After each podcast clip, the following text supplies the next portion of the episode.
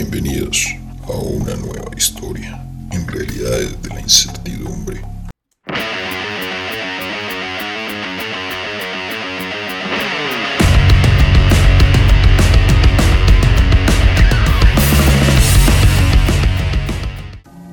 Las cartas. Las cartas estaban en la mesa y solo quedaban los dos contendores más fuertes. Uno de estos era yo, el otro era difícil de saberlo porque mucho misterio le circundaba. Era un juego de mucha presión, ninguno de los dos daba signos de querer dejarse vencer. La cuestión radicaba en quién iba a ser el más fuerte. El misterioso, como lo voy a llamar por ahora, dejó caer boca abajo una carta sobre la mesa. Era ahora mi turno de tomarla o hacer una nueva jugada.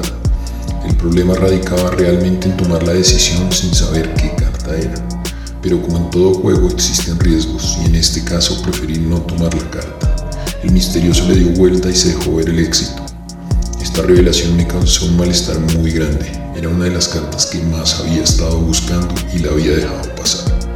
Pero no todo estaba perdido. Tras una corta cavilación, deslicé el misterioso la carta del miedo, demostrándole así que le devolvía lo que no era mío. A continuación, el misterioso con una mirada desafiante dejó caer otra carta. Yo decidí que esta vez sí debía tomarla y acerté. Era la carta del amor, una de las más, sino la más importante.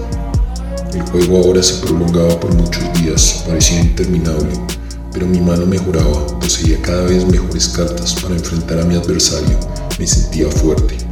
Pasaron los años en este juego y el misterioso como siempre firme.